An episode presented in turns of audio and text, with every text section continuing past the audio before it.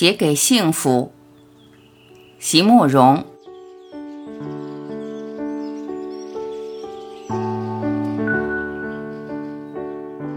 翠鸟。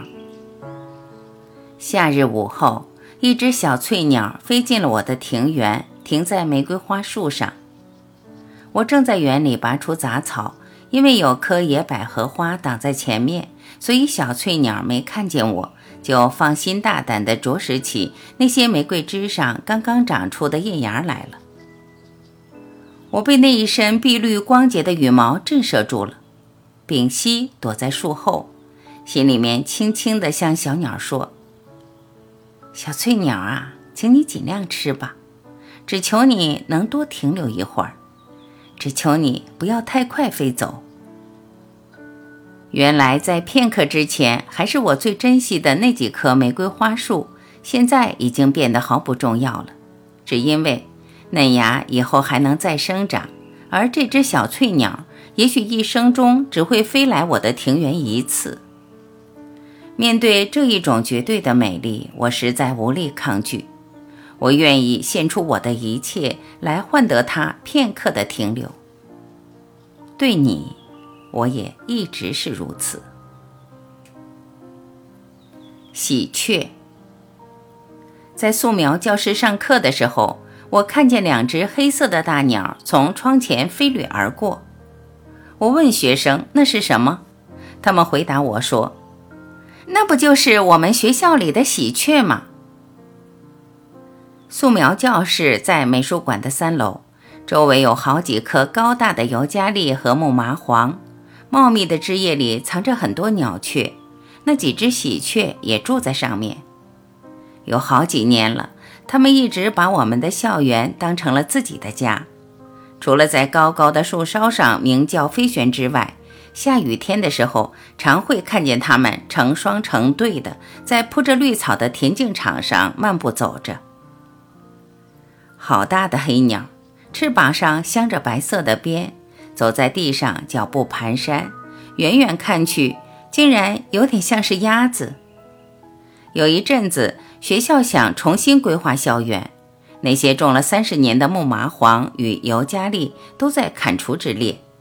校工在每一棵要砍掉的树干上都用粉笔画了记号。站在校园里，我像进入了阿里巴巴的童话之中，发现每一棵美丽的树干上。都被画上了印记，心里恍极无比。头一个问题就是，把这些树都砍掉了的话，要让喜鹊以后住在哪里？幸好计划并没有付诸实现，大家最后都同意要把这些大树尽量保留起来。因此，在建造美术馆的时候，所有沿墙的大树都被小心翼翼地留了下来。三层的大楼盖好之后。我们才能和所有的雀鸟们一起分享那些树梢上的阳光和雨露。上课的时候，窗外的喜鹊不断展翅飞旋，窗内的师生彼此交换着会心的微笑。原来雀鸟的要求并不高，只要我们肯留下几棵树，只要我们不去给它们以无谓的惊扰，美丽的雀鸟就会安心地停留下来，停留在我们的身边。而你呢？你也是这样的吗？独木喜欢坐火车，喜欢一站一站的慢慢南下或者北上，喜欢在旅途中间的我，只因为在旅途的中间，我就可以不属于起点或者终点，不属于任何地方和任何人，在这个单独的时刻里，我只需要属于我自己就够了。所有该尽的义务，该背负的责任，所有该去争夺或是退让的事物，所有人世间的千千绊绊，都被隔在铁轨的两端。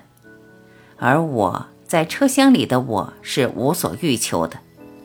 在那个时刻里，我唯一要做，也唯一可做的事，只是安静地坐在窗边，观看着窗外景物的交换而已。窗外景物不断在变换。山峦与河谷绵延而过，我看见在那些成林的树丛里，每一棵树都长得又细又长。为了争取阳光，它们用尽一切委婉的方法来生长。走过一大片稻田，在田野的中间，我也看见了一棵孤独的树。因为孤独，所以能恣意地伸展着枝叶，长得像一把又大又粗又圆的伞。在现实生活里，我知道我应该学习迁就与忍让，就像那些密林中的树木一样。可是，在心灵的原野上，请让我。让我能长成为一棵广受日照的大树。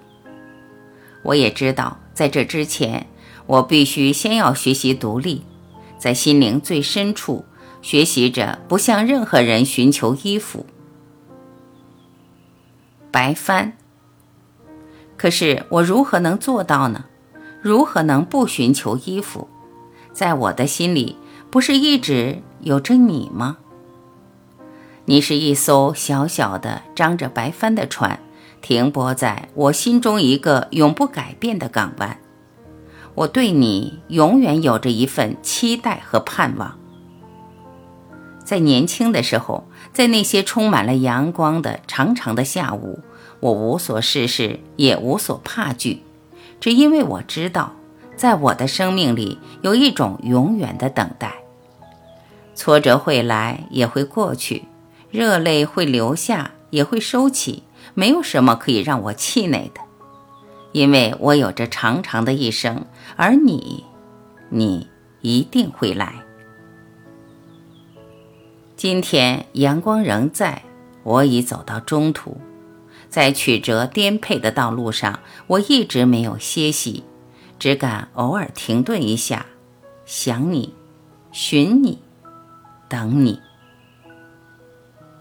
雾从我身后轻轻涌来，目光淡去，想你也许会来，也许不会，开始害怕了，也开始对一切美丽的事物怜爱珍惜，不管是对一只小小的翠鸟，或是对那结伴飞旋的喜鹊，不管是对着一颗年轻而喜乐的心，或是对着一棵亭亭如华盖的树，我总会认真的在那里面寻你。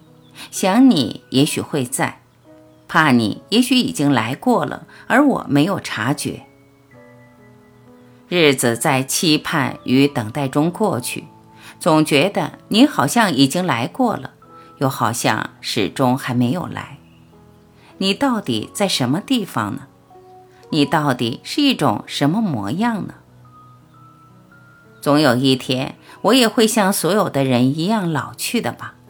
总有一天，我此刻还柔软光洁的发丝也会全部转成银白。总有一天，我会面对着一种无法转还的绝境与尽头。而在那个时候，能让我含着泪微笑的想起的，大概也就只有你，只是你了吧。还有那一艘我从来不曾真正靠近过的，那小小的，张着。白帆的船。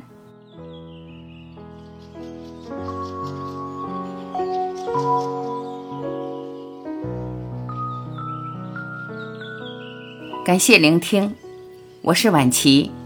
如果您喜欢我播出的节目内容，欢迎您在评论区留言点赞，让我看到你的身影。